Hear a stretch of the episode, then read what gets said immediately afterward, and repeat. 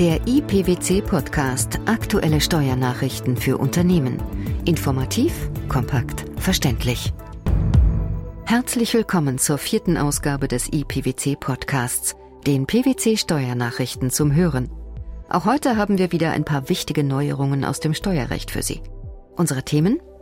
Wohnungsverkäufe auf Druck der Bank. Wann fallen sie unter den gewerblichen Grundstückshandel? Vom Kollegen zum Miteigentümer die Besteuerung von Mitarbeiterbeteiligungen. Und wir informieren Sie über das steuerliche Risiko beim Handel mit unversteuerten Waren, wie zum Beispiel Mineralöl. Privatleute dürfen ihre Immobilien steuerfrei verkaufen, wenn ihnen das Haus oder die Wohnung mindestens zehn Jahre lang gehört hat. Wenn Privatpersonen allerdings oft Immobilien kaufen und verkaufen, schauen die Finanzämter genauer hin – denn das gilt schnell als gewerblicher Grundstückshandel und der ist nicht steuerbefreit. Ins Raster fallen Steuerpflichtige schon dann, wenn sie in fünf Jahren mehr als drei Objekte und Grundstücke jeglicher Art verkaufen. Das ist die Drei-Objekt-Grenze. Doch sogar wer weniger verkauft, kann als Gewerbetreibender gelten. Dabei spielt es keine Rolle, ob wirtschaftliche Zwänge den Verkauf notwendig machen. Sie sind für die steuerliche Zuordnung nicht relevant. Die persönlichen oder finanziellen Beweggründe für die Veräußerung von Immobilien sind für die Zuordnung zum gewerblichen Grundstückshandel oder zur Vermögensverwaltung unerheblich. Dies gilt nach Ansicht des Bundesfinanzhofs auch für wirtschaftliche Zwänge wie zum Beispiel Druck der finanzierenden Bank und Androhung von Zwangsmaßnahmen. Richterliche Begründung Darin liege keine gesetzlich abgesicherte feste Beweisregel.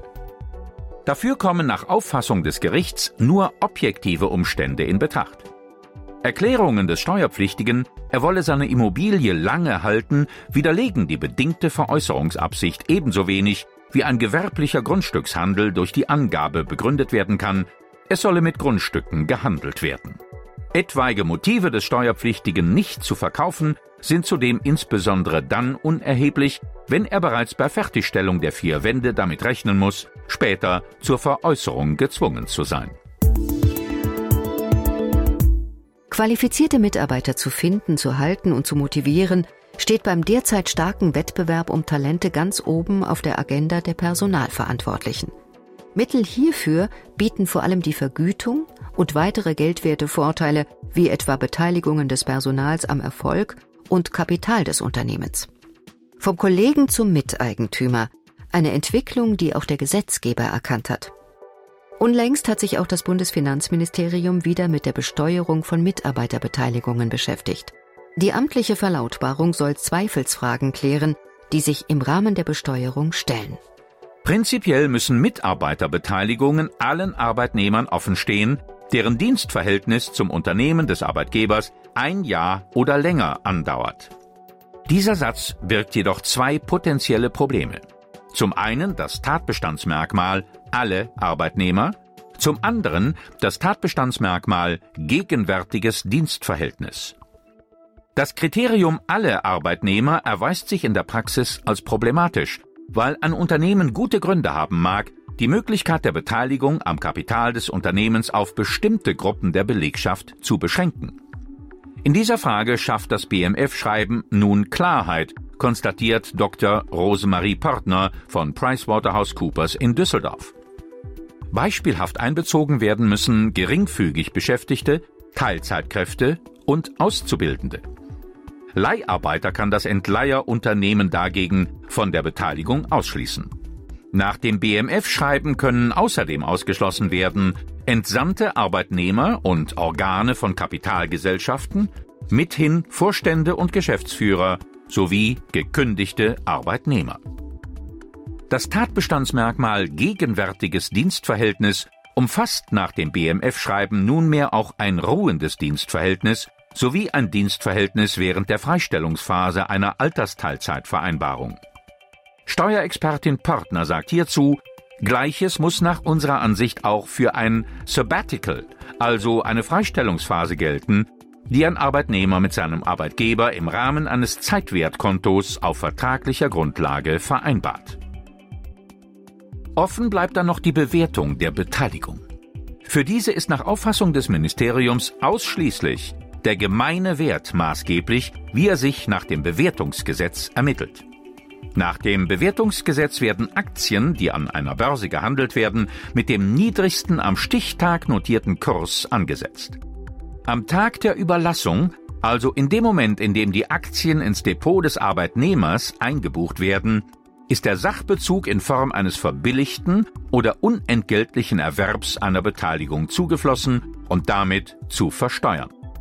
Portner erläutert, bei allen begünstigten Arbeitnehmern kann aber auch der durchschnittliche Wert der Beteiligung angesetzt werden, wenn das Zeitfenster der Überlassung nicht mehr als einen Monat beträgt. In diesem Zusammenhang bestätigt das BMF-Schreiben die bisherige Auffassung, nach der Veräußerungssperren nicht wertmindernd zu berücksichtigen sind. Wer mit unversteuertem Mineralöl handelt, trägt ein steuerliches Risiko. Zwar können Mineralölhändler Kraftstoffe und Heizöl unversteuert lagern und unversteuert in einem vorgeschriebenen Versandverfahren an gewerbliche Kunden in Deutschland oder in anderen Mitgliedstaaten liefern. Dies setzt allerdings voraus, dass einem Empfänger von seiner Zollbehörde die Berechtigung zum Empfang unversteuerter Ware erteilt worden ist. Wenn aber ein deutscher Händler Kraftstoffe oder Heizöl unversteuert an gewerbliche Kunden in der EU versendet, die entgegen ihrer Angaben nicht zum Empfang unversteuerter Ware berechtigt sind, fällt Mineralölsteuer an. In einem jetzt vom Bundesfinanzhof entschiedenen Fall hatte ein Mineralölhändler erhebliche Mengen an unversteuertem Diesel an verschiedene Abnehmer nach Polen geliefert. Die Krux? Den polnischen Abnehmern war vom polnischen Zoll keine Berechtigung zum Empfang von unversteuerten Mineralölen erteilt worden obwohl sie dies gegenüber dem deutschen Mineralölhändler behauptet hatten. Der Bundesfinanzhof urteilte, dass in diesem Fall die Mineralölsteuer mit der Entfernung aus dem in Deutschland gelegenen Steuerlager entsteht, ohne dass es darauf ankommt, ob das Mineralöl im Inland verbraucht worden ist. Denn nach geltendem EU-Recht wird das Risiko einer Steuerentstehung im Steuergebiet dem versendenden Mineralölhändler zugewiesen. Dieser schuldet die deutsche Mineralölsteuer selbst dann, wenn er von seinen Abnehmern getäuscht worden ist. Das Dilemma? Eine dem Umsatzsteuergesetz entsprechende Regelung, wonach eine Lieferung trotz fehlender Voraussetzungen gleichwohl als steuerfrei anzusehen ist, wenn die Inanspruchnahme der Steuerbefreiung auf unrichtigen Angaben des Abnehmers beruht und der Unternehmer dies nicht erkennen konnte, hat der Gesetzgeber für das Mineralölsteuerrecht bewusst nicht vorgesehen. Auch die Rechtsprechung des Europäischen Gerichtshofs und des Bundesfinanzhofs zu den Voraussetzungen für eine umsatzsteuerfreie innergemeinschaftliche Lieferung und zum Gutglaubensschutz lässt sich nicht auf verbrauchssteuerrechtliches Sachverhalten übertragen. Doch wie können sich Händler vor derartigen Betrügereien schützen? Unser Tipp. Händler, die sich vor dem Versand unversteuerter Waren Gewissheit darüber verschaffen wollen, ob der ausländische Handelspartner tatsächlich eine verbrauchssteuerrechtliche Bezugsberechtigung besitzt, können sich dies durch eine Anfrage beim Hauptzollamt Stuttgart bestätigen lassen. Dort wird eine Datenbank geführt, in der alle Unternehmen gespeichert sind, denen von den jeweiligen Mitgliedstaaten die Erlaubnis erteilt worden ist, unversteuerte, verbrauchssteuerpflichtige Erzeugnisse zu lagern, zu versenden und zu beziehen. Die neue Rechtsprechung zum gewerblichen Grundstückshandel, die Besteuerung von Mitarbeiterbeteiligungen und die Steuerrisiken beim Versand unversteuerter Waren wie Mineralöl waren die Themen unserer vierten Ausgabe des IPWC Podcasts, den PWC Steuernachrichten zum Hören. In unserer nächsten Ausgabe gibt es dann Neuigkeiten zur privaten Fahrzeugnutzung eines betrieblichen Pkw und der Frage nach ihrer Beurteilung als Arbeitslohn oder verdeckte Gewinnausschüttung. Zu Namensrechten als wesentliche Betriebsgrundlage und zur Verfassungsmäßigkeit der Altersrentenbesteuerung. Wenn Sie unsere steuerlichen Beiträge nachlesen möchten, besuchen Sie unser PwC-Portal auf pwc.de. Schön, dass Sie dabei waren und auf Wiederhören beim nächsten IPWC-Podcast.